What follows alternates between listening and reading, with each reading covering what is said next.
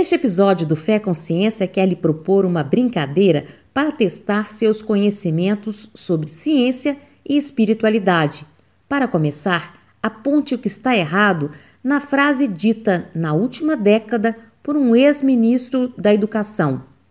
Não podemos voltar ao tempo da Inquisição, em que Galileu Galilei foi queimado porque achava que a Terra era redonda e a fé não.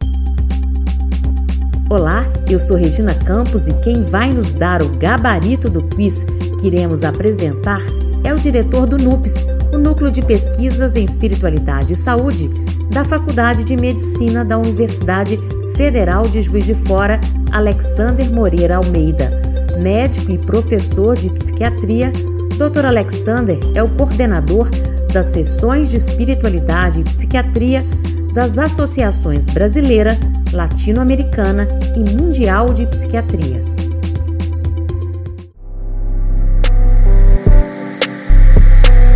Doutor Alexander, antes de iniciarmos o quiz, é preciso ressaltar a necessidade de se derrubar mitos que confundem e desqualificam a ciência e seus achados.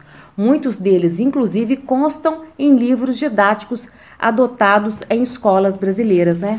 É exatamente isso, isso é muito importante, especialmente nesse debate aí sobre é, ciência e espiritualidade. Infelizmente, tem uma quantidade grande de mitos que são disseminados e é o que nós brincamos, chamamos de um terraplanismo né, em relação à ciência e religião. Várias ideias que as pessoas têm como se fosse um fato estabelecido e muitas vezes ensinado nas escolas, nas faculdades e mesmo é, em livros didáticos na verdade nós vamos ver que não são verdadeiros. Nós tivemos recentemente também um membro do NUPES, o Lucas Miranda, que fez um mestrado em jornalismo científico na Unicamp, em que ele revisou os livros de ensino médio no Brasil e encontrou em grande parte deles informações claramente em discordância com as melhores pesquisas históricas da atualidade. Então, infelizmente, ainda está sendo ensinado oficialmente uma série de informações equivocadas sobre o tema ciência e espiritualidade. Isso é um tipo de, de terraplanismo que também nos preocupa muito. Agora sim, vamos às perguntas do quiz. Anote suas respostas e confira quantas você irá acertar. Para começar, vamos à frase dita no início deste episódio. Doutor Alexander, o que tem de errado na frase? Não podemos voltar ao tempo da Inquisição, em que Galileu Galilei foi queimado porque achava que a Terra era redonda e a fé não. Essa informação sobre terra plana, sobre igreja, sobre Galileu, é, tem uma quantidade enorme de equívocos ao longo da história. Especificamente nesta frase, há três informações completamente equivocadas. E o pior é que essas informações equivocadas, como nós vimos, não só aparecem em livros didáticos, como o próprio ministro da Educação, por exemplo, é, afirma. Então, primeiro, Galileu Galilei não foi queimado. Né? Ele foi sim condenado pela Inquisição, foi condenado à prisão domiciliar. Então ele não foi morto pela Inquisição e também ele não foi queimado é, pela Inquisição, portanto. Além disso, também, a discussão não era se a Terra era plana ou não. Inclusive, este é um outro mito. Por exemplo, a igreja nunca defendeu que a Terra era plana. Desde a Grécia Antiga, passando pelos principais pensadores da Idade Média, sempre se soube que a Terra era esférica. Então, a ideia de que se acreditava no passado que a Terra era plana, na Idade Média, isso foi algo inventado basicamente no século XIX. Então, em resumo, o Galileu não foi queimado, né? ele foi condenado à prisão domiciliar. Não estava em jogo achar que a Terra era plana, o que estava em jogo era se a Terra era fixa ou se ela girava em torno do Sol. E a fé nunca achou que a Terra era plana. O que acontecia é que a igreja, naquele momento, defendia a posição de que a Terra era fixa, e que o Sol girava em torno do, da Terra, que era uma posição que vinha desde a Grécia Antiga, com Ptolomeu, por exemplo, que era o grande astrônomo que tinha grande influência até aquele momento. Tá certo. Agora vamos à segunda pergunta. Anote aí. Quantos por cento da população mundial tem uma filiação religiosa. Você acha que é letra A, 16%, letra B, 47%, letra C, 63% ou letra D, 84%?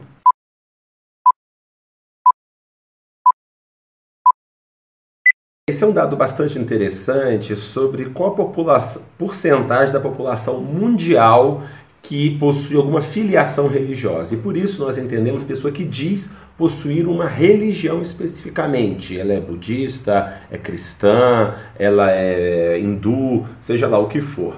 E muitas vezes se tem a ideia de que, que com o crescimento da modernidade houve uma grande diminuição da filiação religiosa e na realidade parece que não é o caso. Os melhores dados da atualidade indicam que 84% da humanidade refere possuir uma filiação religiosa. E vale a pena lembrar que desses 16% que referem que não possuem uma filiação religiosa, boa parte deles tem algum tipo de espiritualidade.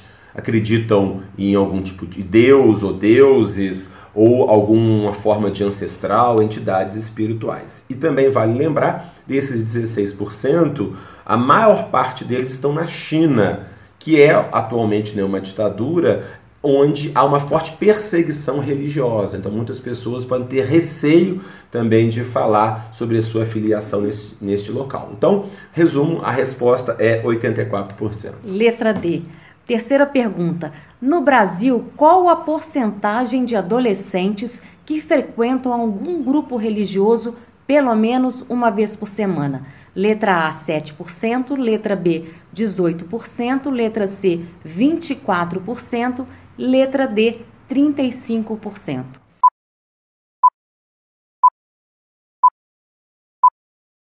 Quase sempre, quando nós vemos a representação dos jovens na televisão, na imprensa, quase nunca nós vemos algum tipo de envolvimento religioso desses jovens. Né?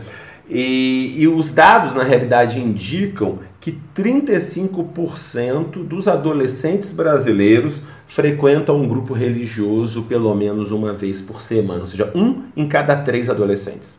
É a atividade social não obrigatória, como trabalho e estudo, que mais adolescentes é, fazem no Brasil. É mais frequente eles irem semanalmente na, num grupo religioso do que irem no shopping, na balada ou no cinema é, vários estudos no Brasil demonstram isso, demonstra a importância da, na população brasileira desse tipo de, de participação, que infelizmente muitas vezes é negligenciado quando se lida com a saúde da população e mesmo quando se retrata a realidade do jovem brasileiro.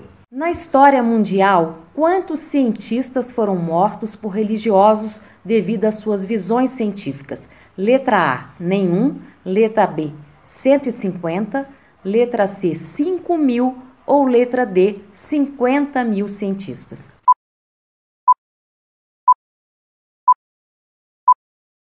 Esse é um outro dado bastante interessante, porque à medida que a gente vai lendo é, muitos relatos sobre o conflito ciência e religião, muitas vezes vem na nossa mente que uma quantidade enorme de cientistas foram queimados na fogueira devido à perseguição religiosa é, contra as suas visões científicas.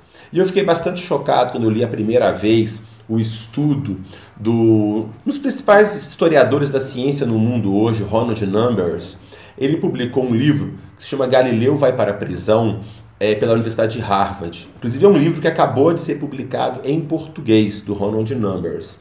E logo nessa introdução, é, me chamou muito a atenção quando ele diz, abre aspas, nenhum cientista, até onde eu sei, perdeu sua vida devido às suas visões científicas.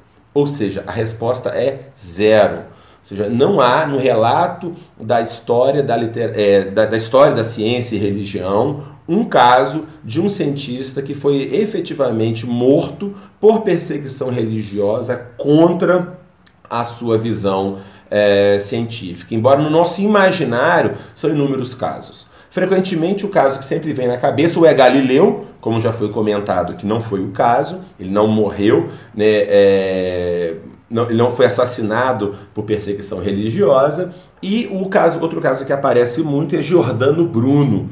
Né? Jordano Bruno, um pouco antes de Galileu, de fato ele foi morto é, na fogueira pela Inquisição, isso é um fato. Só que ele foi morto não porque ele defendia a ideia de que a Terra girava em torno do Sol, o que ele também defendia. Mas a causa principal eram visões teológicas, ou seja, era uma visão que ele tinha de Deus, uma visão muito diferente sobre Deus e sobre Jesus em relação à ortodoxia da igreja. Então, ele foi morto por perseguição religiosa a tópicos religiosos e não a tópicos científicos. Um exemplo parecido com isso, que não dá para é, é preciso separar as coisas, do mesmo modo, por exemplo, o pai da química moderna, Lavoisier, ele foi morto na Revolução Francesa, pela Revolução Francesa, mas não devido às suas questões científicas. Ele foi morto por questões políticas aos quais ele estava envolvido. Então, em resumo, a resposta é: nenhum cientista foi morto por perseguição religiosa contra suas ideias científicas. Próxima pergunta: quem é o autor da frase A Bíblia Sagrada e os fenômenos da natureza procedem da palavra divina? Aquela é o ditado do Espírito Santo, e estes são a execução dos comandos de Deus. Quem disse isso? A. Olavo de Carvalho, B. Papa Bento XVI, C. Galileu Galilei e D. Santo Agostinho.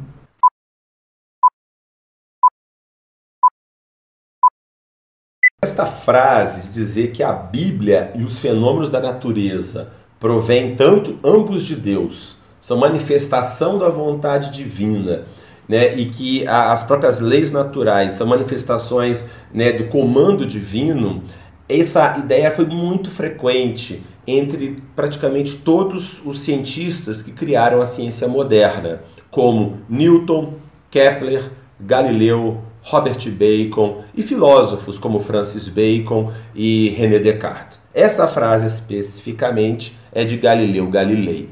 Então, isso é um dado interessante também. O Galileu, ele teve esse conflito com, um, com a igreja, mas não significa que ele não era religioso.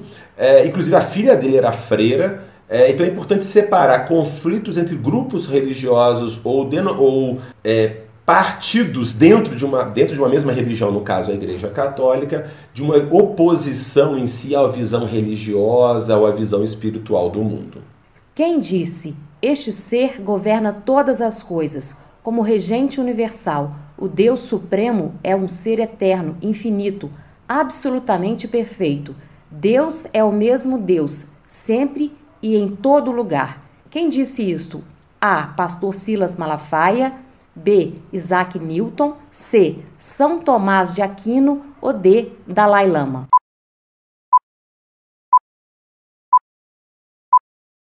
O autor dessa frase é Isaac Newton, né, que é considerado o grande pai da física, né, um dos grandes nomes da revolução científica. E ele, como hoje em dia já se sabe, ele escreveu inclusive mais sobre aspectos religiosos do que sobre física. E mesmo a sua visão de física, esse o motivo para investigar a, a natureza era fortemente uma inspiração religiosa. Então, tanto Newton, como eu falei, como Galileu, Kepler e muitos outros, eles viam a ciência como um modo de estudar a criação para entender o Criador. Então, eles viam a atividade científica como um sacerdócio, como uma busca de glorificar a Deus, de vencer inclusive a incredulidade e a superstição. E é interessante como às vezes se distorce nesse terraplanismo histórico. Por exemplo, muitas vezes é apresentado Newton como sendo alguém que teria uma visão estritamente mecânica da realidade, em que o universo seria apenas como um grande relógio, em que Deus estaria fora deste universo. Nada mais longe da própria visão de Newton. Para fazer ciência, é necessário aceitar que a. que a ciência provou que tudo que existe é composto de matéria e ou forças físicas. Letra B. O postulado de tudo que existe é composto de matéria e ou forças físicas. Letra C. Crenças religiosas são superstições. E D. Nenhuma das respostas acima.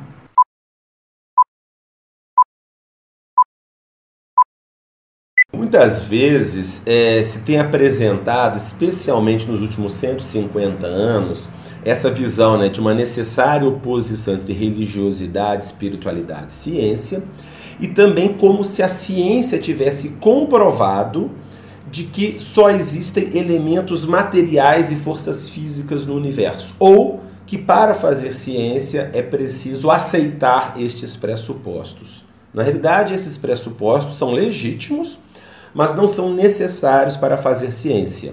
Basta dizer que todos os principais fundadores da ciência, como eu já citei, não aceitavam estes pressupostos. Né? E um outro aspecto importante também a própria noção do que, que é a, a natureza, o universo e tudo que compõe o universo é naturalmente uma questão em aberto. E é muito difícil para nós dizermos que temos a última palavra de tudo que existe no universo. Então a resposta correta é nenhuma das acima. Para fazer ciência, não é preciso tomar nenhuma posição se tudo que existe no universo é matéria e forças físicas ou não. Na realidade, a ciência se baseia numa investigação racional de, dos dados, dos fatos, da natureza. Então a gente se baseia na observação de fatos, na análise racional e na, na discussão desses achados, nessas, desses raciocínios com a comunidade científica. Certo. A próxima pergunta. Sobre as relações entre espiritualidade e saúde, podemos afirmar que, letra A, por ser algo da fé, não é possível ser investigado cientificamente. Letra B, é possível investigar, mas quase não há estudos. Letra C, é possível investigar e há milhares de estudos publicados. E letra D, questões éticas impedem esse estudo pois está fora da alçada da ciência.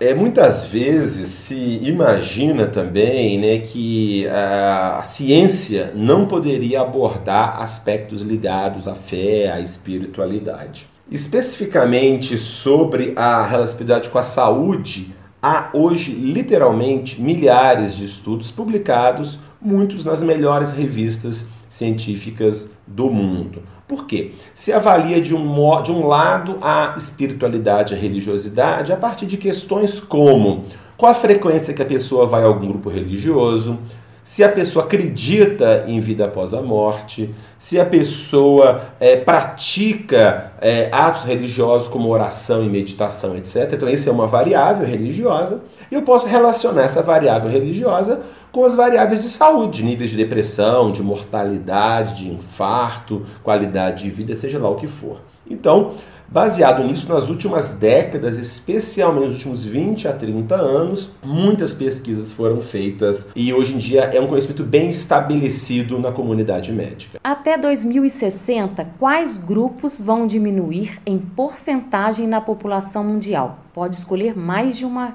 opção. Letra A, sem religião. Letra B, o grupo de budistas. Letra C, cristãos. E letra D, muçulmanos.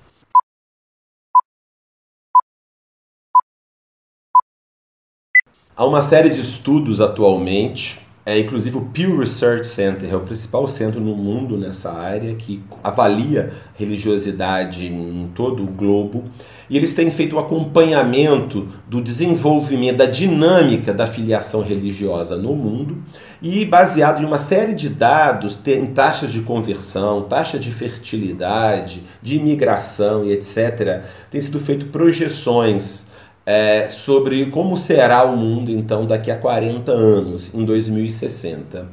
E basicamente o que se imagina que vai acontecer, que é o que já vem acontecendo nos últimos anos, é a queda de dois grupos, os sem religião e os budistas.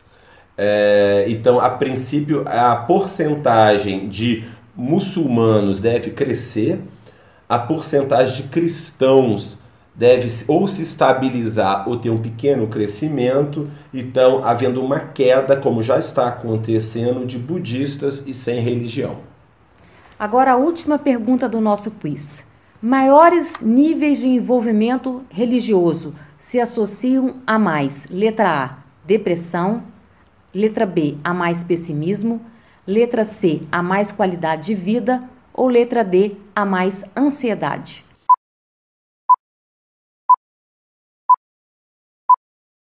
Há, como eu já comentei antes, é um grande número de estudos né, sobre é, espiritualidade e saúde, o impacto do envolvimento religioso e espiritual sobre a saúde. Durante boa parte do século XX se acreditava que esse envolvimento religioso seria cada vez menos frequente e que ele era, de um modo geral, patológico. Era algo que estava relacionado a maior depressão, pior, pior autoestima, mais ansiedade, etc.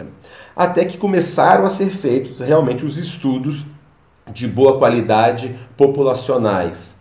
E hoje em dia se sabe que, de um modo geral, maiores níveis de envolvimento religioso está associado com maior qualidade de vida, menores níveis de depressão, menores níveis de suicídio e de uso e abuso de drogas.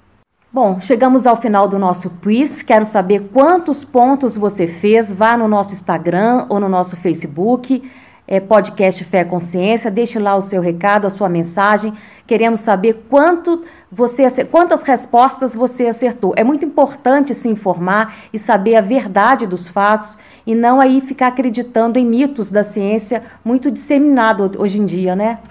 É, acho que é, é, a gente fez essa brincadeira, né, esse quiz, porque são uma série de informações básicas, bem estabelecidas do ponto de vista científico, que a maioria das pessoas ou desconhece ou tem uma visão inversa, né, oposta àquela que as melhores pesquisas científicas demonstram, é o que nós brincamos aqui de um certo terraplanismo. E o pior disso é que ele é ensinado, como eu já disse, ensinado nas nossas escolas, é ensinado nas faculdades muitas vezes. Nós temos um estudo também é, de um doutorado da Pedrita Reis aqui na, no NUPS também, em que ela encontrou, por exemplo, que entre psicólogos, quanto maior o nível de escolaridade, entre 4 mil psicólogos no Brasil, quanto maior o nível de escolaridade, doutorado e pós-doutorado, mais crenças equivocadas eles tinham sobre o impacto da espiritualidade sobre a saúde. Ou seja, isso nos preocupa, já a formação científica,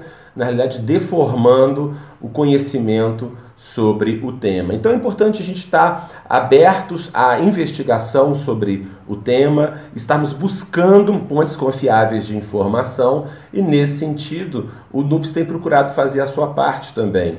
É, não só com o podcast Fé Consciência, nós temos também o, a TV NUPES no YouTube, que também está agora no IGTV do NUPES UFJF. E, e, outros, muitos autores têm publicado nessa área. E volto a recomendar também este livro, Galileu vai para a prisão, é, do Ronald Numbers, que acabou de sair uma tradução em português. Ele foi publicado originalmente pela Universidade de Harvard e agora acaba de sair uma tradução em português, abordando 25 mitos históricos sobre ciência e religião. Boa leitura a todos. Obrigada, doutor Alexander. É isso aí. Se informe, estude e acredite na ciência. Este podcast foi editado por Carolina Leonel. Obrigado por sua participação no nosso quiz e pela sua audiência. Até o próximo episódio.